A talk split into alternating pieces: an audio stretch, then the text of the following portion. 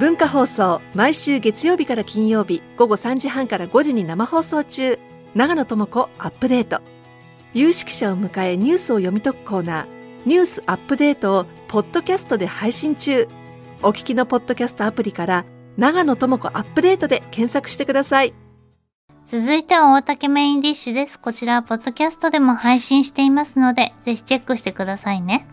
本日のお客様をご紹介します。昨年11月に発売されました。新刊。日本の会社員はなぜやる気を失ったのかが話題になってます。経済ジャーナリスト渋谷和弘さんです。番組初登場、うん、はい。よろしくお願いいたします。お願いします。まあでもねここ30年給料上がんないんだからね。お金がもらえない。1割ちょっとしか上がってない、韓国2倍になってて韓国2倍になって2倍になってるんです。もう日本追い抜いちゃったんですよ、ね、なんか去年だか一昨年追い抜かれてニュースになってましたよね、そうですね。でどんどん背中がですね遠くなってるっていう状況。遠くなってる。遠くなってるんです。嫌なっちゃいますね。で、賃上げだなんだって言ってても、上がってる様子が。上がってないでしょ。えあの実質賃金っていうですね、物差しがあるんですね、物価を勘案してるんです、要するに物価が3%上がって、その中で賃金が1%上がっても、賃金の購買力って2%下がっちゃいますよね。そういうことです、ね、でこの実質賃金っていうのが実は昨年の12月までに21か月連続で下がり続けてる。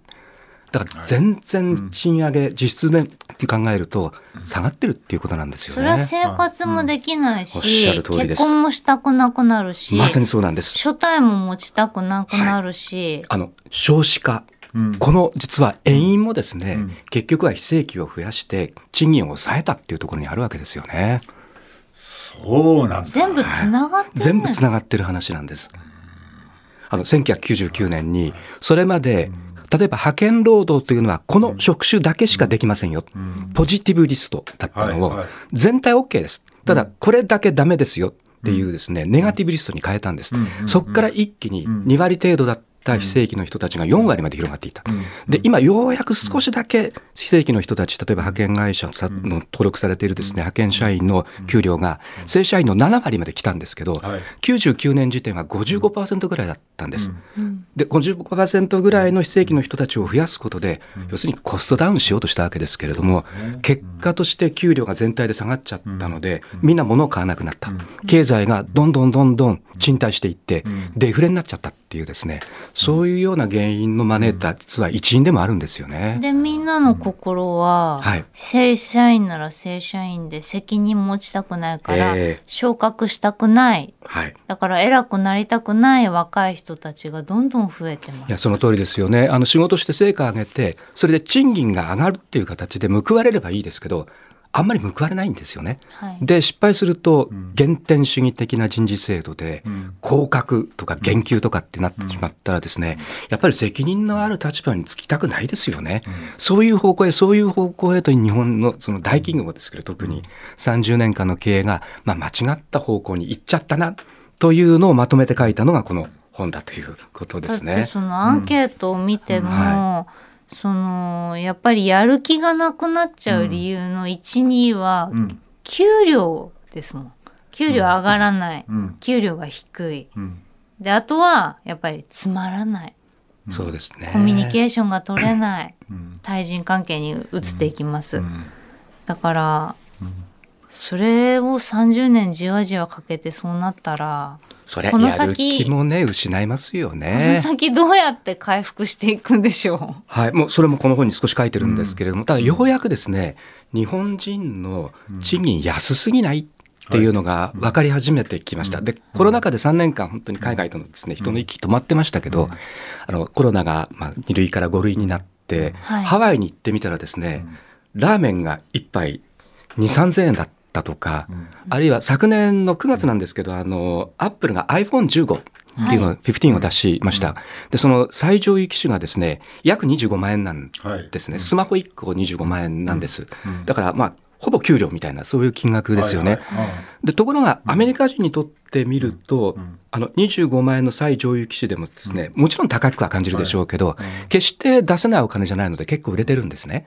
そういうようなニュースがいろいろ入ってきている中で、我々のこの給料なんで下がっちゃったんだろう、はい。世界的に劣後しちゃったんだろうっていうですね、そういう問題意識がようやく出てきたのが、去年から今年にかけてだと思いますので、まずは問題を知らないと問題解決にいけませんので、ようやくちょっとまずいんじゃないっていうですね、そういうようなちょっと意識が広がりつつあるかなっていう感じですね。まずその海外でその円安が過ぎちゃって、はい。海外で食べるご飯の額がびっくりするぐらいおかしくなってるっていうのから、だんだん興味を持って始まっていき広がっていきましたよね。そうですよね。もうとにかく海外でレストラン行ったら4人で、え、日本円で10万円になっちゃったとか。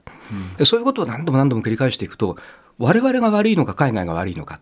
で、見てみたら海外のレストランってどこも結構高いよねっていうことが分かってくると、自分たち日本の今の賃金水準の問題っていうのが、だんだんとやっぱり認識されてきますよね。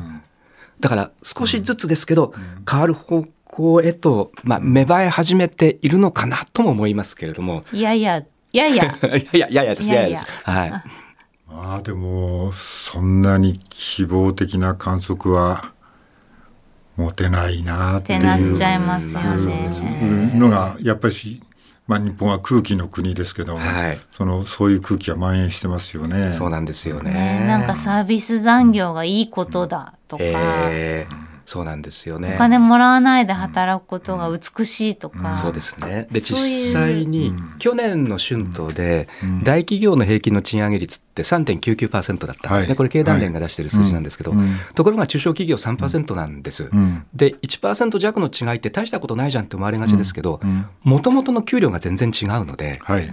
大企業の方が上がっていくと、実は格差開いちゃってるんですね。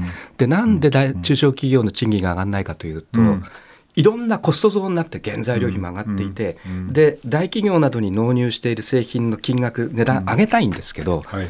なかなかそれ許してくれない。価格転嫁っていうんですけど、うん。実際の価格転嫁率って昨年のですね、中小企業庁がその調査した時点では、もう5割未満なんですね。で、人件費が上がってるので価格上げてくださいって言って、うん。中小企業が大企業にお願いをして、はい。じゃあ価格交渉しましょうかと価格交渉してくれた割合っていうのが15%ないんです。だから相変わらず大企業は上げてますよと言ってて、で、賃上げの方向がまあちょっと見えてきたなんていうふうに言ってるんですけど、ちょっと中小企業はまだ蚊帳の外という状況なので、あの、大竹さんが言われるように、そんな簡単には状況は改善しないだろうなと思いますよね。からの原点主義じゃないですか、はい。周りを囲むその心を守る環境もどんどんシビアになってきてそうでますすね。これは変われないんですか、だから変えていかなきゃいけないですけど、簡単に変えられるもんじゃないですよね。染みついちゃってる30年間、まさに30年間染みついた、ん。やっぱり悪しき経営ですからね。えーその経営ですけど、はい。あの、まあ、何年も前にね、山一証券が潰れた時に、ええ。社員が悪いんじゃありません、あというのがありましたけどね、その頃は、まあ、それはいい悪いは別にして、は会社が家族、えあのー自分たちははい。みんなでやっていくっていううう感じが会社の中にあって、ありましたね。会社で運動会たくさん開いたり。ー会社で運動会、はい。参加したことあるはい父の運動会、あ、そう。はい。あのうん。運命共同体だったっていうそう感じでね。ですすよね。うんいつの間にかそれが今どうなったんですか？あの、その、実は山一証券が自主廃業したのが1997年。これ、あの、金融危機が起きたんですね。はいで、北海道拓殖銀行が倒産しました。なくなっちゃいました。で、その翌年にはですね、日本長期信用銀行が破綻した。この頃から、企業、特に大企業の経営者が、これまずいと。ん。とにかく人件費を思いっきり抑えなきゃいけない。それから借金減らさなきゃいけない。はい。あるいは過剰になった、要するに物が売れなくなってしまっているので、設備を潰さなきゃいけないということでですね、3つの過剰を縮小するという、コストカッターばっかりの経営になっていったんです。で、その後、日本の経済というのは2003年ぐらいにかなり良くなっていくんですけど、そのコストカッターたちはですね、自分たち経営が次の経営者に新しい社長やってねってバトンを渡すときに、前の社長が選ぶってやり方がずっと続いてきたんですね。そうすると、そのコストカット経営っていうのが、そのままバトンを引き渡されるみたいに。コストカットマインドが。そうなんです。もうたすきを渡されるみたいにですね、ずっと次の社長、その社長へとずっと続いててしまって、今この30年に至っているということです。ですから大竹さんが言われたあの山一証券の社員は悪いんじゃありませんって言ったあの社長のコメントから実は日本の経済とその舞台が暗転したっていう感じですよね。その頃から社員をもうコストおとっしゃる通りです。見るようになった。はい。まさにそうです。家族じゃない。家族家族じゃない。なくなったんです。まだ家族がいいか悪いかちょっと置いといて、ただもうコストだと。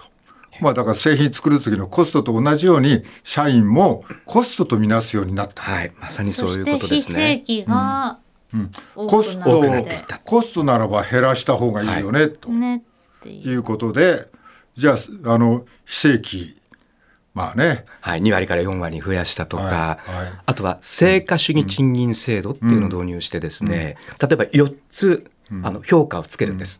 A プラス A、B、C って言うんですけど、で、A プラスしか給料は上がらない仕組みにしちゃったりするんですよね。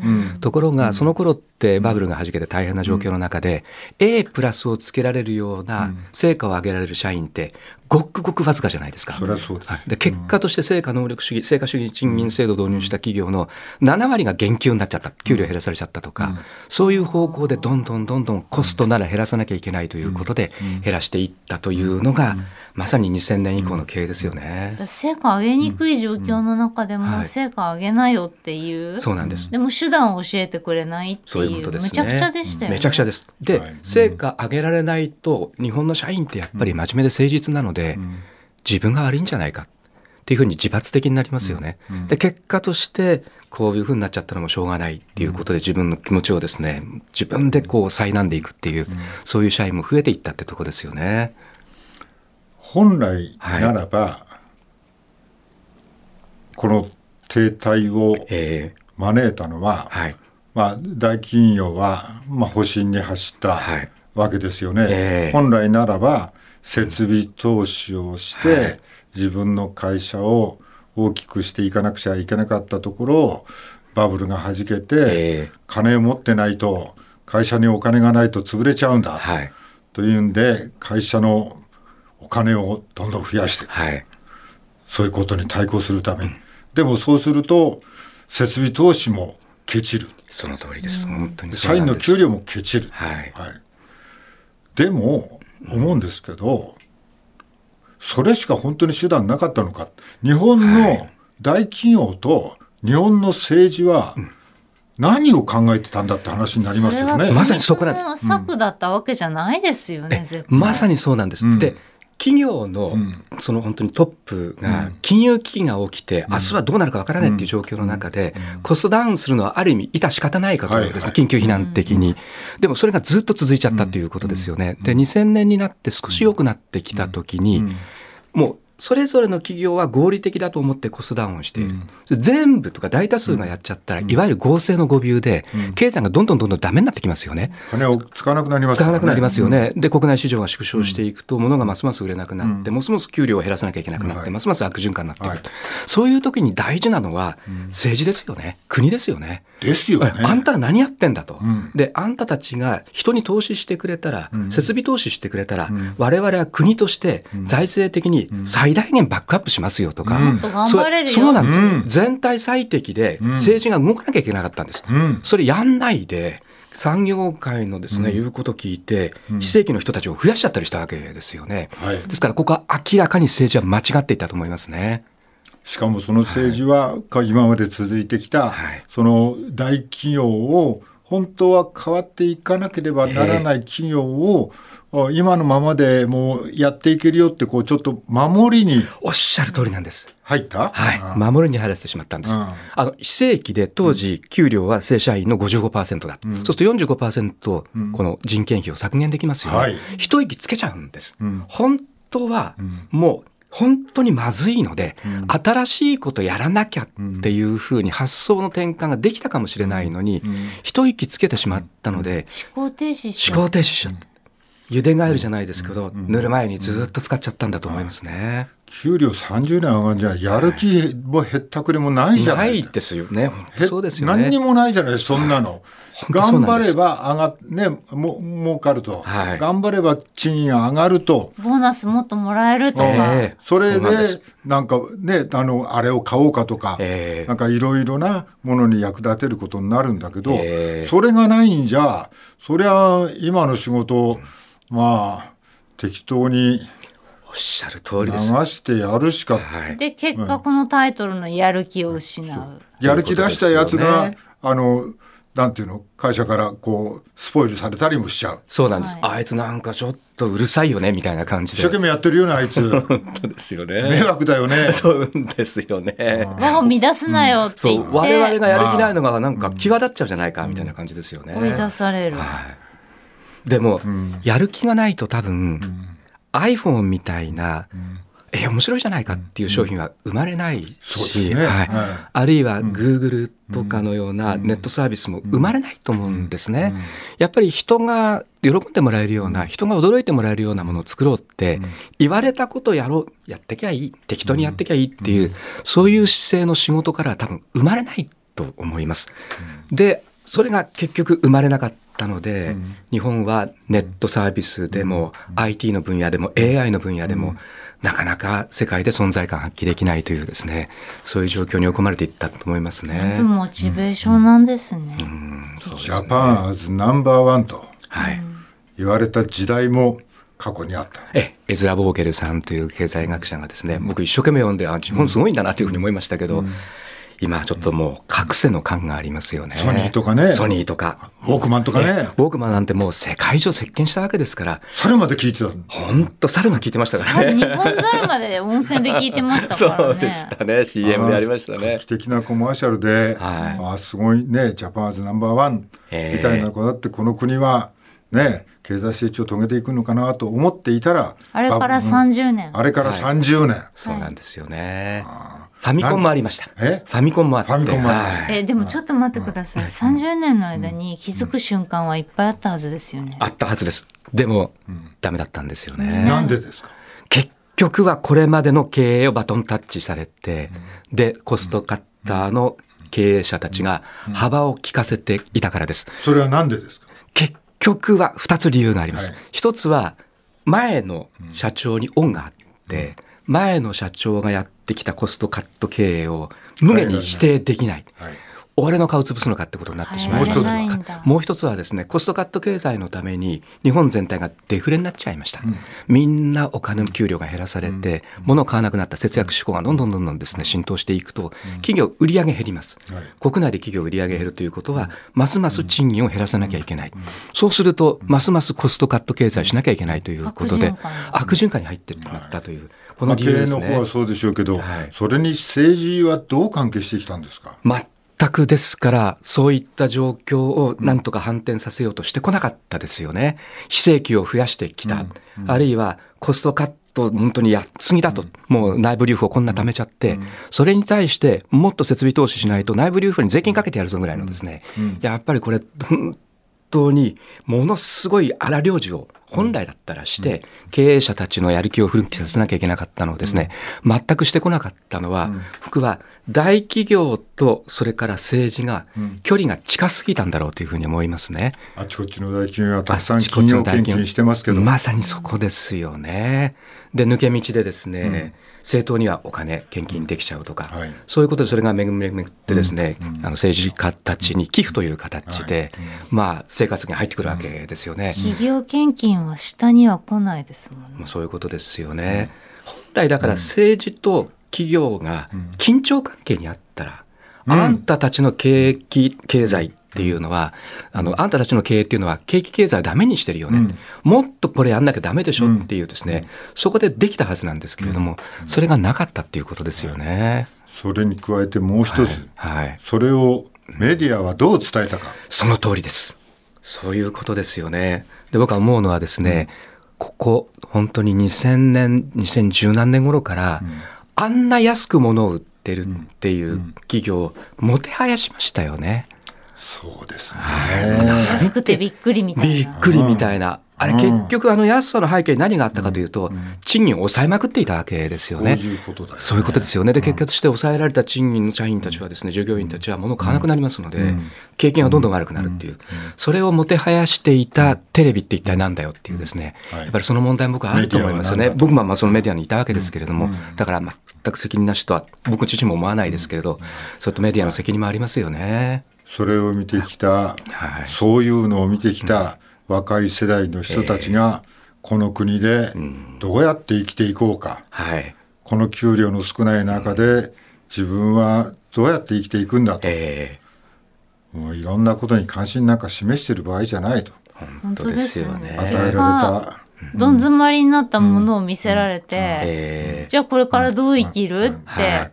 しかもそれが続くってことが分かってる若者は今の世界を否定的に捉えられないですよね。そうなんですよね。肯定的に捉えなきゃ自分のアイデンティティが保てないわけですから、はい、おっしゃる通りです。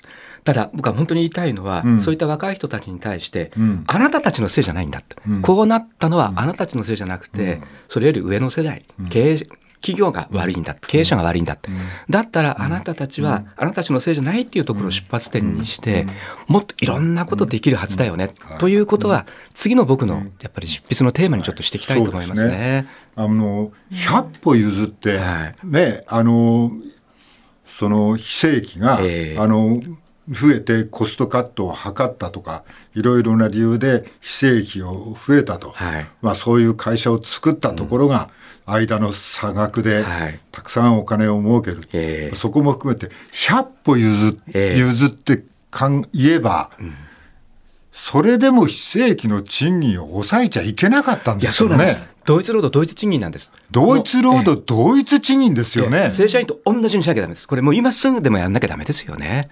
うん。結局、非正規の人たちが、うん。まあ本当に結婚するほどのはい。生活の安定を収入として得られない。だ婚姻数、婚姻率が今、史上最低になっちゃってますよね。二人になっても生きていけないですか？ら。そうなんですよね。結果として子供が増えない、少子化で、ますますマーケットが縮小してしまうということになった。それを招いたのは、非正規の人たちを安く使ったからですよね。そうです。はい。もうそれすぐ反省して、もう、同一労働、同一賃金と正社員と同じ水準に戻すべきですよね。でその正社員と同じに戻す兆しは見えてますか、僕はまだまだだと思います。だからそれメディアの責任だと思いますよね。非正規と同じならだ、みんな非正規になりますよ。本当そうですよね。なりますよ。だってその方が自由ですからね。ただ非正規には労働組合も何もないですからね。ええ本当ですね自分の身は自分で守るしか手段はないですからね。はい。この仕組み、はい。どういうふうにしたら、たくさん問題があります希望よね。がすく少なすぎてちょっとなんかへこんできちゃった。そうですね。ちょっと、あの、希望ただ、まあ問題を認識するのは出発点なので、みんなが少なくともこれまずいよねって思い始めたのは、ちょっと半歩ぐらい前に出れたんじゃないかなっていう感じはしますし、あと連合などの労組は、やっぱり正社員だけじゃなくて、非正規の人たちにもっと目を向けてほしいし、いろんな、だから本当にもう、作らなきゃいけないところっていうのはたくさんありますけど、一つ一つちょやっていくしかないんだろうなと思いますね。で今、うんまずいよねが、じわじわ広がってる最中であえると。そういうふうに思いますね。なんか連合と経団連がい一緒になってるみたいに思えるけど。まあそうですね。まあ連合にですね、所属している企業の組合員の7割は大企業ですから。だから経団連と本来非常に相性がいいんですよね。うん問題は中小企業とか零細企業とか非正規です。そっちをなんとかしないとダメですよね。でも今のままで言ったら、その中小企業は上げる上げると言ってても、はい。もそうう、もう、もどうやったら上げられるんだ本と。当そうなんです。何か後ろ盾みたいなのはないんですか？そう、なんかもうちょっとこそうねう、うん、力使ったりしないとはい、是正できないよね。そうですね。まあ、まず政治変えなきゃいけない。それから企業の経営者がやっぱり発想を変えなきゃいけない。それからもう非正規の人たちの賃上げをとにかくしなきゃいけない。まあ、こういったことをジャーナリズムとかメディアがやっぱりどんどん言っていくと。後押ししなくちゃいけない。そう思いますね。あまりにもその、まあでも、ね、賃上げの材料がうん。少なすぎてちょっと引く、まあ。引くレベルですよ、本当に。そうですね。いやね、だからって社会どうなってるかって言ったらね、今ね、あの、ぜ税金と社会保障の金含めて、ももらった金の半分ぐらいが、48.5%があれだよね。税金と社会保障。保障費で取られちゃう。もしそれやるんなら、あのじゃあそれ取っていいよと、この国で安心してある程度の生活ができるようにしてくれるなら全然いいですよといや、全然いいですね。全然いいと思います。それしてくれないで税金だけ取って、本当ですよねあと。はほったらかしですよ。で、ろくな使い道しないみたいなですね。そう 裏金作って。裏金作ってキックバックしてってことですからね。あーまあ5本の内容はもう痛いほどもうやる気がなくなっていく原因が まあちょっと死ぬほど書かれてますけど、なんとかここをええ打開していかなければ。そうですね。第2弾はですね、ちょっと前向きな話を、えそれをえあの、お二人にちょっと元気になってもらうように。じゃあどうすればいいのから始め。そうですね。あはいーはい、大企業はどうしたらいいのか、メディアはどうしたらいいのか、はい政治家はどうしたらいいのか。そうですね。最初はみんなやる気あったんですよ。そうなんだそうなんですよね最初はみんなだって給料上がるんだもん。うん、そうなんです。頑張ろうって一番やる気あったんですから。んですよ。そうなんですよ。最初からこんなんじゃなかったはずですよ。ですね。さて、はいそんな渋谷和弘さんですが、新刊日本の社会か、新刊日本の会社員はなぜやる気を失ったのかが平凡写真書から1045円で現在発売中です。失われたね、30年、じわじわ何があったのか、うん詳しく書かれています。はい、そうだねそ。ろそろお時間来てしまいました。今日はありがとうございました。本日のゲスト、経済ジャーナリスト渋谷和弘さんでした。ありがとうございました。ありがとうございました。